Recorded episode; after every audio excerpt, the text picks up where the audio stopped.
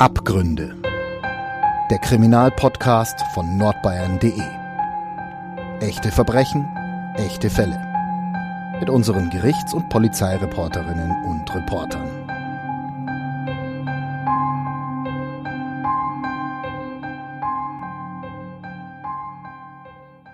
Und herzlich willkommen zur ersten Folge Abgründe im neuen Jahr. Ja, Stammhörer werden es jetzt schon merken, ich bin weder Franzi noch Lena. Mein Name ist Nina, ich bin hier Volontärin im Verlag Nürnberger Presse und man kennt mich sonst eigentlich aus unserem Daily News Podcast Früh und Launig und daher kenne ich auch unseren Gast heute ganz gut, nämlich Polizeireporter Alexander Brock. Hi Alex. Grüß dich Nina, hi. Ja, heute sprechen wir über einen Fall, der sich hier in Nürnberg im Jahr 1987 zugetragen hat. Ich muss ganz ehrlich gestehen, ich bin deswegen gestern auch mit einem eher mulmigen Gefühl ins Bett gegangen. Passiert ist nämlich ein Unglück hier in der Nürnberger Nordstadt. Genauer gesagt im Stadtteil Maxfeld, in der Schlüsselfelder Straße. Wenn man da heute durchgeht, sieht man mehrere sechsstöckige Häuser nebeneinander in verschiedenen Farben und auch die Hausnummer 6 ist ziemlich unscheinbar. Dabei hat hier in der Nacht zum 21. Januar 1987 ein sehr schreckliches Ereignis stattgefunden und zwar genau um 1.04 Uhr. Machen wir also mal eine kleine Zeitreise in das Jahr 1987. Es ist kurz nach Mitternacht, einige Fenster sind noch hell erleuchtet, in manchen gingen gerade schon die Lichter aus. Lieber Alex, kannst du kurz beschreiben, welche Szenen sich in den Wohnungen da abgespielt haben? Ja, also man könnte vielleicht jetzt auch kurz noch dazu sagen, dass es sich jetzt bald jährt, 35 Jahre. Wir sind ja im Januar, der 21. Januar steht kurz davor. Und ja, was ist da passiert? Ich kann das mal aus verschiedenen Perspektiven versuchen zu äh, darzustellen. Ich selber war zu dem Zeitpunkt 17 Jahre alt und habe äh, das auch mitbekommen. Ganz Nürnberg war danach auch äh, in Aufruhr und äh, in nahezu Schockstarre. Gehen wir doch einfach mal von dem Täter aus. Äh, ein 56-jähriger arbeitsloser Kellner sitzt in seiner Wohnung und friert. Es, man muss sich vorstellen, es war die Nacht auf den 21. Januar und es war sehr kalt, äh, kälter als einige Januartage heutzutage sind. Es waren etwa sechs Grad unter Null und der Mann hat gefroren. Er hat gefroren, die Heizung hat nicht funktioniert. Sie hätte funktionieren können, aber er hat seine Rechnungen nicht bezahlt an den damaligen Energieversorger, die EWAG. Und äh, dieses städtische Unternehmen ist irgendwann mal äh, dazu übergegangen, den äh, Gashahn buchstäblich abzudrehen. Das heißt, es kamen Techniker und haben ihm den Gaszähler aus dem Keller rausmontiert und, wie sich dann später herausstellt, die Rohre, also den Zulauf äh, des Gases, nur eher unzureichend abgedichtet. Also dieser Mann sitzt da in, seine, in seiner Wohnung und kommt auf eine sehr ungute Idee, die dann auch ganz schreckliche Folgen hatte. Er äh, hat sich nämlich überlegt, eine Überbrückung im Keller zu bauen, eine Überbrückung, die so, sozusagen dafür sorgt, dass er in seiner Wohnung Gas hat und damit die Heizung wieder funktionieren kann. Er geht also in den Keller, sagen wir mal, es ist etwa 22 Uhr, genau lässt sich das nicht mehr rekonstruieren. 22 Uhr, also noch der 20.01. im Jahre 1987. Und er hat was dabei. Er hat dabei eine Zange und einen Fahrradschlauch, den er vorher zurechtgeschnitten hat, also mit zwei offenen Enden. So, er nimmt die Zange im Keller und an der Stelle, wo sein Gaszähler war, öffnet er eines dieser Rohre. Er nimmt den Stopfen raus und auch das zweite Rohr, da nimmt er auch den Stopfen raus und schlägt die Brücke mit dem Fahrradschlauch. Das Gas fließt, er hat für kurze Zeit in seiner Wohnung wieder Gas und auch Wärme und irgendwann später geht er wieder in den Keller, nimmt den Schlauch raus und äh, dichtet aber die Rohre nur noch sehr unzureichend ab. Also es äh, äh, strömt Gas aus und da beginnt nun der Horror langsam. Er geht zurück also in die Wohnung und das Gas verteilt sich so allmählich äh, im kompletten Treppenhaus. Es entsteht ein, ein gefährliches äh, Gas-Luft-Gemisch und das äh, bleibt äh, einigen Bewohnern nicht verborgen. Manche Leute im Haus haben es gerochen. Ein äh, Mensch macht sich äh, auf den Weg und versucht die äh, Bewohner zu äh, informieren, sie zu warnen. Und ein ähm, Brüderpaar, das auch in dem Haus wohnt, hat sich auf den Weg gemacht, um herauszufinden, wo denn das Gas ausströmt. Der Mann wir nennen ihn Z, ein ähm, 23-jähriger Rechtsstudent zu der Zeit, äh, geht also runter, reißt die Haustür auf, um das Gas entweichen zu lassen, also in die Freiheit, geht dann in den ersten, zweiten Stock hoch auf dem Treppenabsatz zwischen dem ersten und zweiten Stock. Dann aber macht es einen unwahrscheinlich lauten Knall. Und vorher hat er noch gemeint, weil das Licht nämlich ausging, bitte nicht das Licht anknipsen. Doch man weiß es zwar nicht genau, aber die Vermutung ist da, dass also genau der Druck auf den Lichtknopf der Auslöser war für die verheerende Explosion. Du sagtest, es kam zu einem riesigen Knall, eine Gasexplosion. Genau. Ich hatte ja vorhin schon gesagt, dass einige waren zu dem Zeitpunkt ja schon im Bett, wie zum Beispiel Marion Müller, die 22-jährige Studentin, die da gewohnt hat. Die hat sich eben gerade ins Bett gelegt. Plötzlich gibt es diesen Knall und für sie wird alles dunkel. Was ist bei ihr genau passiert? Ja, also Marion Müller, die später dann auch mit uns gesprochen hat und über die wir auch schon geschrieben hatten, die äh, hat gemeint, dass sie den Knall so gar nicht wahrgenommen hat. Sie wachte auf im Dunkeln.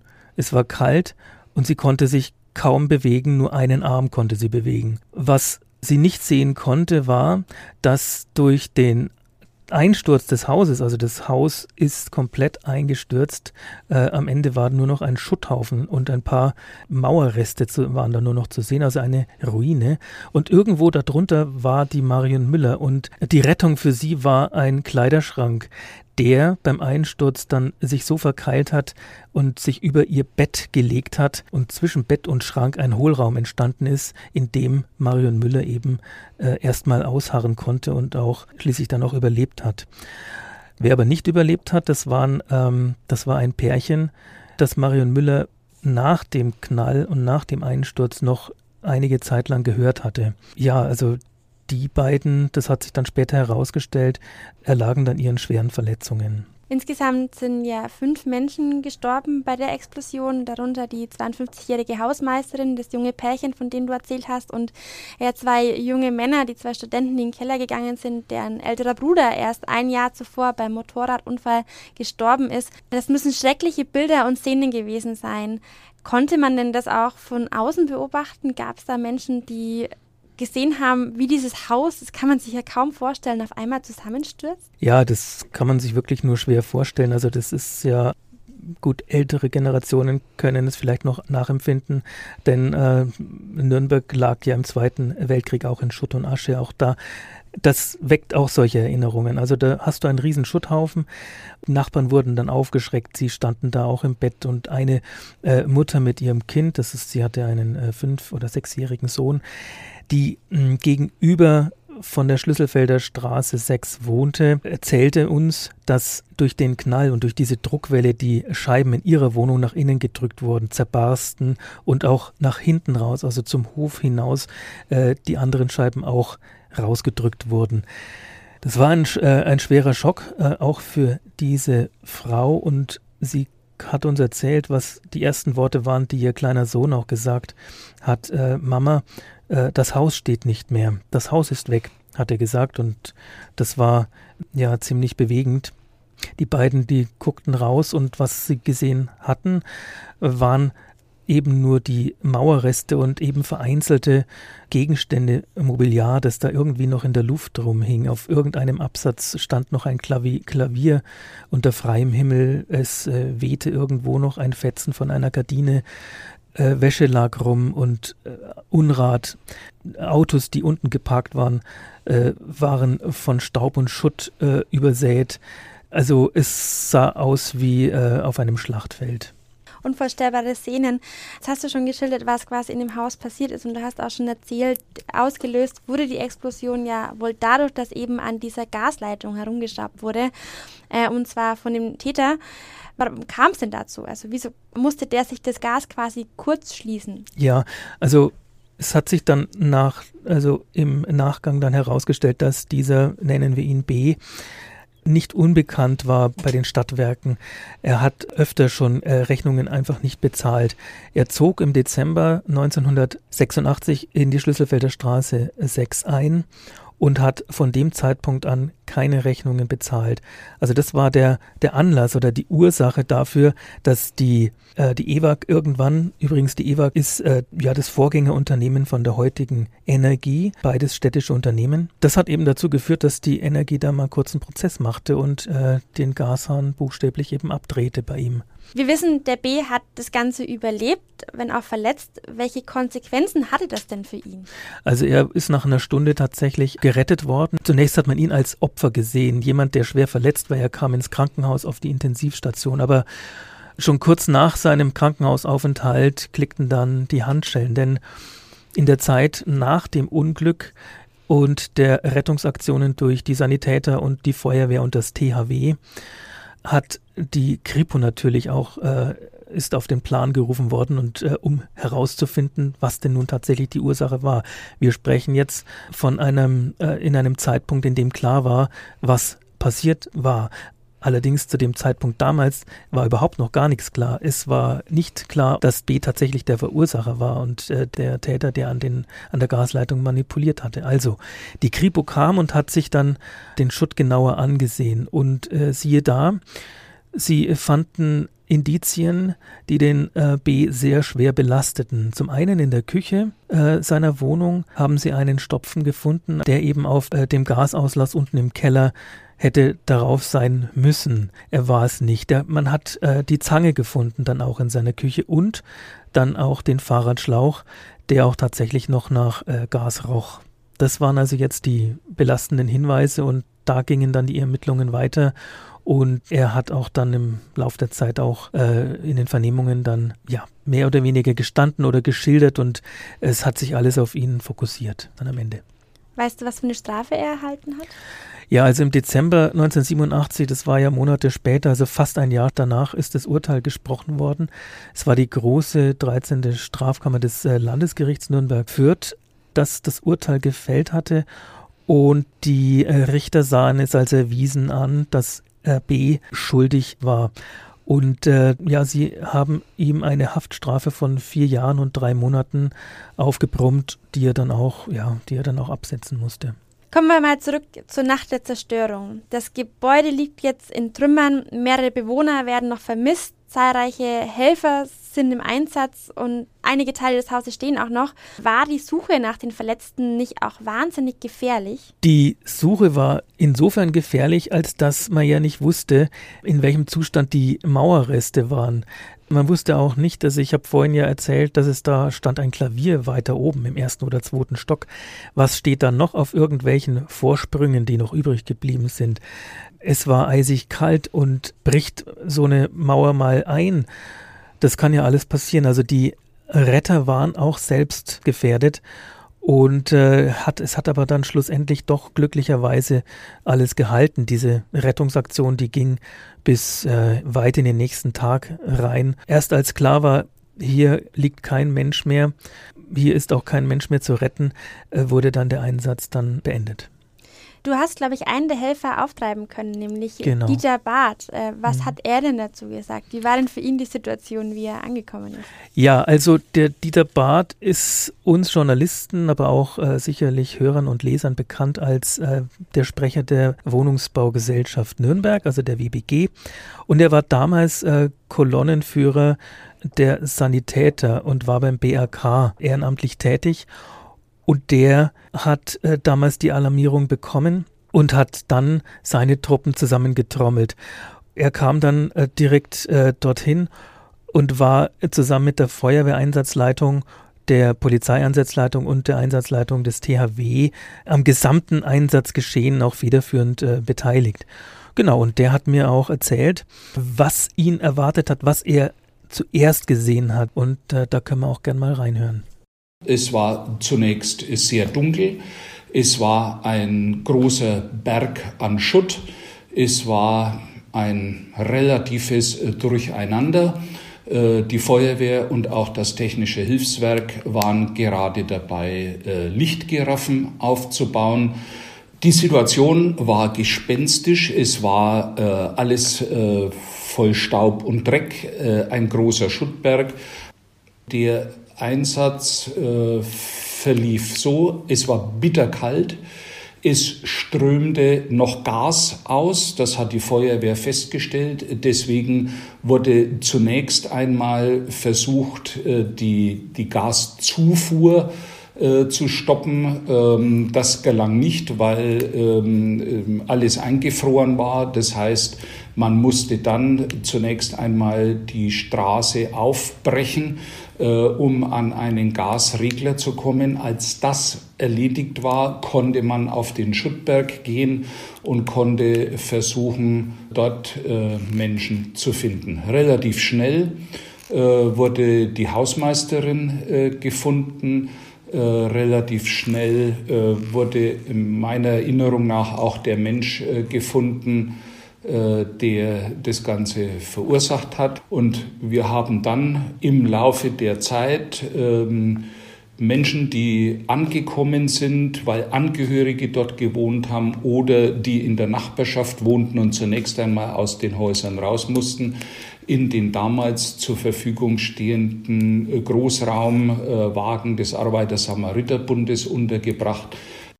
War denn irgendwas von den ganzen Hab und Gut, den die Bewohnerinnen und Bewohner im Haus ja in ihren Wohnungen hatten, überhaupt noch zu retten oder war wirklich alles komplett zerstört?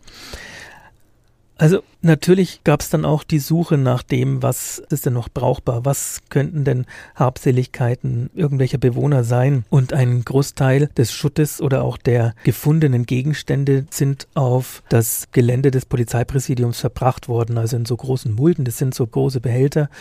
Und da konnten dann auch diejenigen, die überlebt haben, auch suchen, äh, was denn ihnen gehört. Also Zeugnisse wurden gefunden. Ein gewisser ähm, U hat auch zwei äh, Müllsäcke voll noch gehabt. Also der stand eigentlich mit seiner Familie, wenn wir an den äh, an die Familie U mal denken, äh, der stand äh, vor dem Nichts zu dem Zeitpunkt. Dazu muss man sagen. Ganz kurz. Ja. War er denn zum Zeitpunkt der Explosion im Haus? Ja, also gute Frage. Nein, er war nicht äh, zu dem Zeitpunkt im Haus. Das war sein großes Glück und auch das Glück seiner gesamten Familie, seiner kleinen Familie, muss man sagen. Denn er war verheiratet und er hatte äh, zusammen mit seiner Frau ein Kind, das zu dem Zeitpunkt sechs Wochen alt war. Alle drei waren nicht zum Zeitpunkt des Unglücks in dem Haus. Er war auf Lehrgang, er ist Diplom-Mathematiker gewesen und ist es wahrscheinlich auch immer noch. Und weil er nicht zu Hause war, suchte seine Frau dann eben eine, auch eine andere Bleibe, auch äh, wegen des kleinen Kindes. Und sie waren, äh, die beiden waren bei den Eltern untergebracht. Herr U kommt also dorthin, steht vor dem Trümmerhaufen und, und hat alles verloren. Ihm fällt ein, er hat dummerweise auch versäumt, eine Hausratversicherung zuvor abzuschließen.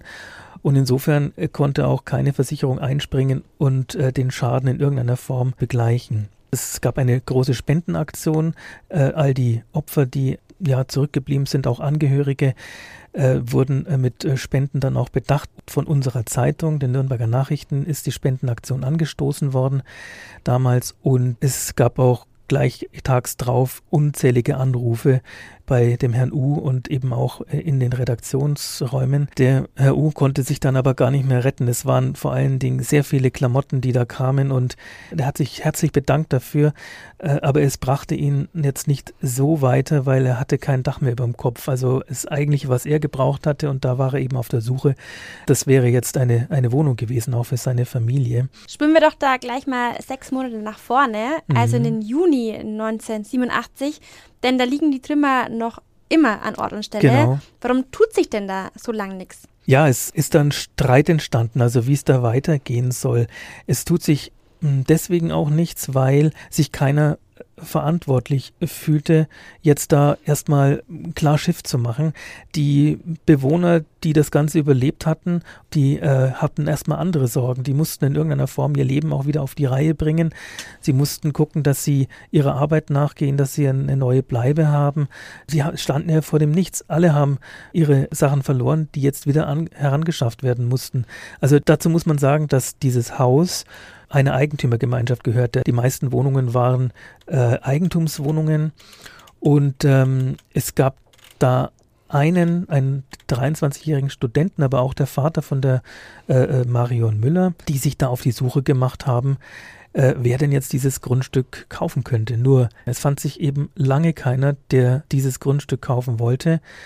Und äh, schlussendlich, aber eben das sind einige Monate dann schon ins Land gezogen, äh, tat der 23-jährige Jurastudent, den wir noch kennen, das ist der Herr Z, der ja auch dieses Unglück überlebt hatte. Das war der, der, der quasi in der Unglücksnacht die Türen aufgerissen genau, hat. Genau, der hat unten die äh, Haustür aufgerissen und er war auf dem Weg nach oben, stand auf dem Treppenabsatz äh, zwischen dem ersten und zweiten Stock und ähm, dann kam es zur Explosion und er hat es äh, mit äh, Blessuren überlebt, das Ganze, muss man auch dazu sagen. Und dieser Z, dieser Jurastudent, hat sich eben dann Monate später eben auch auf die Suche nach einem neuen Investor, nach einem Käufer gemacht und wurde dann auch fündig. Er hat eine Wohnbaugesellschaft in München gefunden, die das äh, Grundstück kaufte und dann eben die Geschädigten ausbezahlt werden konnten. Aber wie ist es, müsste dann nicht eigentlich eine Versicherung zahlen? Ja. Das ist ja doch höhere Gewalt, wenn so ein Gebäude explodiert. Genau. Also weiß nicht, ob es höhere Gewalt ist. Ich denke, das sind Naturkatastrophen. Aber eine Gebäudeversicherung hat existiert und die ähm, Geschädigten haben auf das Geld der Gebäudeversicherung gewartet, lange warten müssen. Und man geht davon aus, dass die Versicherung aber erstmal die Zahlung zurückhielt, weil sie abwarten wollte, wie das Gerichtsurteil ausgeht. Denn äh, angenommen, die Schuldfrage wäre eine ganz andere, dann äh, würde eine Versicherung überhaupt nichts bezahlen. Ja, und das wissen wir ja. Das Urteil ist erst im Dezember ergangen, also quasi Genau. fast ein Jahr nach der Tat. Genau. Glücklicherweise fand man dann ja den Käufer, auch wenn es auf Eigeninitiative war. Aber es wurde ja auch noch an anderer Stelle gestritten, äh, habe ich gelesen, nämlich zwischen der Stadt Nürnberg und dem Technischen Hilfswerk. Das war im Januar eben bei dieser Explosion im Einsatz und hat mehrere Stunden nach Mhm. dem Unglück die Nürnberger Berufsfeuerwehr quasi abgelöst. Was war denn da das Problem zwischen Stadt und THW? Also die Berufsfeuerwehr Nürnberg ist ja Teil der Stadt, deswegen ist die Stadt da auch mit im Boot. Das THW hat übernommen und es ging halt jetzt wirklich darum, wer übernimmt die Kosten, denn das THW hat natürlich aufgrund äh, seines Einsatzes auch unheimliche Kosten gehabt. Wer zahlt es? Die Stadt hat sich da eben herausgezogen und meinte, das sei jetzt nicht ihre Aufgabe. Das THW war aber auf das Geld angewiesen, denn soweit ich weiß, hatten die Ortsverbände damals klamme Kassen. Der Streit ging dann schlussendlich äh, so aus, dass der Bund die Kosten übernahm oder vielmehr den, dem THW, den Ortsverband hier, entsprechende Finanzspritzen gab, sodass es da wieder ein Ausgleich, dass da wieder ein Ausgleich hergestellt wurde. Okay, aber das dauerte ja auch, glaube ich, ziemlich lange, bis das stattgefunden hat. Mhm. Ebenso wie der Neuaufbau des Hauses. Ja, Ähm, jetzt ist natürlich die große Frage, wir wissen ja, was mehr oder weniger die Ursache war oder wo die Ursache zu suchen ist. genau. Jetzt haben wir ein Jahr nach dem Unglück und jetzt stellt sich doch die Frage, was ändert man? Mhm. Es soll sich auch einiges ändern. Das Anzapfen von Leitungen soll erschwert werden. Welche Konsequenzen zieht denn die EWAG, also der Energieversorger, aus der Nacht auf den 21. Januar? Genau, also vielleicht sollte man da äh, vorwegschicken, dass äh, es da zwei unterschiedliche Einschätzungen gab. Also die Stadt Nürnberg hat auf der einen Seite ihr städtisches Unternehmen in Schutz nehmen wollen und sah da erstmal keine Mitschuld, während das Gericht sehr wohl die Stadt schon auch mit in der Verantwortung sah. Klar, der eigentliche Täter war B und äh, er hat das Ganze verursacht. Aber es stellte sich natürlich schon die Frage, kann die Stadt denn es zulassen, dass äh, jemand bei äh, minus sechs Grad dann in der, äh, in der kalten Wohnung hockt? Die Grünen damals im Stadtrat haben gesagt, dass jeder Gefangene in einer Haftanstalt das Grundrecht auf, auf Strom, auf Wärme, auf Wasser hat und warum es dann jetzt nicht für jeden Menschen gilt. Und äh, die Wärme, die wurde jetzt, äh, wurde dem Menschen ja entzogen. Also die Stadt war da schon in gewisser Weise in Verantwortung und die Verwaltung sah das ein bisschen anders, aber dennoch hat die EWAG gehandelt, weil natürlich so eine Katastrophe, da will jeder auch seine Lehren draus ziehen und die Lehre, die die EWAG daraus gezogen hat, äh, war, dass Gaszähler bei säumigen Zahlern oder Leute, die gar nicht mehr die Rechnungen bezahlen, dass diese Gaszähler nicht mehr au- ausgebaut werden und technische Sicherungsmaßnahmen ergriffen werden, um äh, so ein Unglück zu vermeiden. Im Übrigen haben sich dann auch andere Städte wie Fürth auch daran beteiligt, denn die hatten ein ähnliches Verfahren bis zu dem Zeitpunkt. Also auch die Nachbarstadt Fürth hat äh, aus äh, dem Fehler gelernt und dann auch entsprechend das Ganze abgesichert, dass man es Leuten, die irgendwie Gas oder so überbrücken wollen oder auch Strom, dass man es denen nicht so leicht macht. Gab es denn was Ähnliches schon mal in der Stadt oder war das jetzt tatsächlich eine große Ausnahme? Also das ist jetzt Ja, sagen wir mal so, ist, äh, diese Gasexplosion von 1987 war seit dem Ende des Zweiten Weltkrieges eine der größeren wenn nicht sogar die größte Katastrophe im Stadtgebiet Nürnberg. Aber es gab natürlich mehrere größere Unglücke. Es gab Brände, wir denken an die Martha-Kirche. Da kamen keine Menschen ums Leben, aber es hat einen sehr hohen kulturellen Schaden verursacht, das Feuer. Es gab äh, den Lokschuppen, der äh, abgebrannt ist äh, 2006 äh, mit äh, sehr wertvollen äh, historischen Waggons und Lokomotiven. Es gab aber auch ein Unglück am 3. September 1947 im Nürnberger Hafen. Da ist ein, ein Silo explodiert, also ein Getreidesilo. Äh, es kam da zu einer äh, sogenannten Staubexplosion. Da war es jetzt nicht Gas, sondern es war Staub, ein Staubgemisch in der Luft, das zu hoch konzentriert war und ein Brand ausgelöst wurde dadurch und das Ganze sich aber auch eben zu einer weiteren Explosion dann ausgeweitet hat. Zu dem Zeitpunkt sind vier Menschen ums Leben gekommen und 17 wurden teilweise schwer verletzt. Also daran muss man auch erinnern, wenn man von Katastrophen in Nürnberg spricht nach dem Zweiten Weltkrieg. Ja, in der Schlüsselfelder Straße war ja das Ergebnis dieser Explosion fünf Tote und fünf schwer Verletzte. Kehren wir mal nochmal zurück in diese Nacht, da haben wir ja auch angefangen. Mhm. Und wir haben auch von Marion Müller schon erzählt. Neun Stunden lang hatte sie in den Trümmern aus, bis sie gefunden wurde. Die Zeit, die verbrachte sie damit, Telefonnummern auswendig aufzusagen und sich Französisch-Vokabeln in Erinnerung mhm. zu rufen, hat sie später erzählt, weil ihr das wohl mal ein Skilehrer gesagt hatte, dass, wenn man auch beim Skifahren mal verschüttet wird, dass man sich quasi so wach halten kann und halten kann. Genau, also sie wollte die aufkommende oder aufkeimende Panik unter Kontrolle bringen und deswegen das Vokabel aufsagen und eben auch das Telefonnummern aufsagen. Und eine hat sie erzählt, äh, die weiß sie bis heute, das ist die Telefonnummer von ihren Eltern und die existiert wohl auch immer noch. Ja, neun Stunden waren es, also acht Stunden lag sie da unten. Bei vollem Bewusstsein. Bei vollem Bewusstsein. Und eine Stunde lang hat es gedauert, bis die Einsatzkräfte sie befreit hatten und sie dann über eine Trage dann, die haben eine Kette gebildet und haben sie dann über eine Trage dann den Schutthaufen hinuntergeleitet und, und wie durch ein Wunder hat sie kaum Verletzungen gehabt, nur leichte Blessuren und natürlich einen schweren Schock, also das ist, ist ganz klar und äh, konnte nach zwei Tagen auch wieder aus dem Krankenhaus raus. Übrigens, die Nachbarin, von der ich vorhin erzählt hatte, hat es auch beobachtet. Die sah aus dem Fenster dann die Eltern, die, ähm, als sie erfahren hatten oder gesehen hatten, dass die Marion nahezu unverletzt überlebt hat, haben auf der Straße zu tanzen angefangen. Also das ist auch ein, ja, in dem ganzen, in der ganzen Katastrophe so ein kleiner, kleiner Lichtblick. Du hast es gerade schon angesprochen. Ich meine, für die Menschen, die das überlebt haben oder die es gesehen haben, was da passiert ist, war das ja auch ein sehr prägendes Ereignis, für manche mhm. wahrscheinlich mhm. sogar ein Trauma.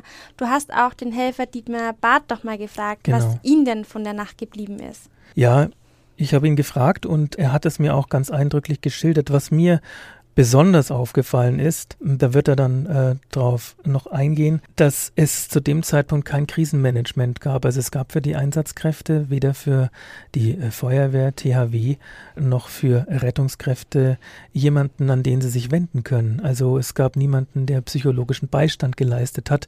Ich meine mich zu erinnern, dass eine Pfarrerin damals sich freiwillig gemeldet hat, um sowas wie eine Seelsorge zu betreiben. Aber Dieter Barth war so zu dem Zeitpunkt selber ja so eine Art Seelsorger. Der hat ja in es wurde ja ein, vom ASB damals ein, ähm, ja, ein Katastrophenbus herangeschafft, in dem Opfer oder auch ein, Einsatzkräfte jetzt weniger, aber vor allen Dingen auch Menschen, äh, die ein äh, warmes Umfeld brauchen, dort Zuflucht fanden. Und äh, in diesem Bus waren eben auch die, ähm, die Eltern der wie sich dann später herausstellte, eben ums Leben gekommenen jungen Burschen. Das waren die zwei Studenten, die im das Keller waren. Genau, richtig? das waren die zwei Studenten, die im Keller waren und versucht hatten zu lokalisieren, wo denn da das Gas ausströmt. Die haben bis zum Schluss ausgeharrt. Das war also, das waren viele, viele Stunden bis weit in den nächsten Tag rein. Und äh, Dieter Barth hat mit denen also auch lange Gespräche geführt und das war auch sehr, sehr prägend. Und ähm, ja, wir können da gerne mal reinhören, was er dazu gesagt hat. Ähm, und ähm, ich habe dann mit, zusammen mit Notarzt Rüdiger Schwarz äh, den, den beiden äh, Eltern äh, die, die Nachricht überbracht, wir haben jemanden gefunden und der Vater wollte unbedingt auf den, auf den Schuttberg gehen und hat sich's nicht nehmen lassen. Und als er dann dort seinen Sohn äh, gesehen hat, äh, ist er zusammengebrochen. Ähm, die Mutter musste dann auch versorgt werden. Also es war, war sehr dramatisch. Also diese, diese persönlichen Schicksale, die, die prägen einen und äh, die sind mir nachhaltig in Erinnerung. Jedes Mal, wenn ich im Fernsehen eingestürzte Häuser äh, sehe, dann kommt diese Erinnerung hoch ähm, und äh, und ähm, dann läuft dieser ganze Einsatz wieder vor meinem Auge ab. Ähm, und äh, das wird mich auch begleiten, äh, ein Leben lang. Was es damals nicht gab, das war eine psychosoziale Betreuung, egal durch wen, durch, durch Seelsorger oder andere geschulte Personen. Das gab es damals nicht, sondern wir waren uns überlassen mit äh, diesem mit diesem Ereignis. Wir haben uns dann im Kollegenkreis ausgetauscht. Ähm, äh, manche konnten mitfühlen. Die alteingesessenen Rettungsdienst Haudegen haben ähm, uns ein bisschen belächelt. Ich war ja äh, damals noch nicht mal 30 Jahre alt. Das war, das war schon ähm, ein bisschen schwierig und ich glaube, äh, wenn damals schon jemand äh, sich auch um uns gekümmert hat, was heute ja völliger Standard ist, dann äh, wäre ich vielleicht äh, ein Stück weiter mit der Verarbeitung. Aber ähm, wie gesagt, das gab es nicht und äh, so zehren wir und wenn ich sage wir, sind noch Freunde von mir beteiligt, mit denen ich mich ab und zu auch austausche und denen es genauso geht. Zum Glück hat sich seitdem einiges geändert. Jetzt gibt es nach ähm, solchen Einsätzen auch für die Helfer und die Beteiligten Hilfe. Eine der wenigen positiven Nachrichten, die sollten wir auch noch erwähnen, war ein Fund, der tatsächlich fast zweieinhalb Tage nach der Explosion in den Trümmern äh, ja aufgetaucht ist. Und zwar wurde sogar noch Leben gefunden, und zwar in Form von zwei kleinen Meerschweinchen, die in ihrem Käfig saßen und das Ganze tatsächlich unverletzt überlebt haben. Ja, damit sind wir dann auch schon am Ende mhm. dieser ersten Folge Abgründe im neuen Jahr. Danke, Alex, dass du da warst Sehr und den gerne. Fall mitgebracht hast. Gerne. Weiter geht's dann in zwei Wochen wieder an gleicher Stelle. Wenn euch die Folge gefallen hat, könnt ihr sie gerne auch bewerten. Damit wünschen wir euch eine gute Zeit und bis zum nächsten Mal. Okay, also dann tschüss, macht's gut. Tschüss. Mehr bei uns im Netz auf nordbayern.de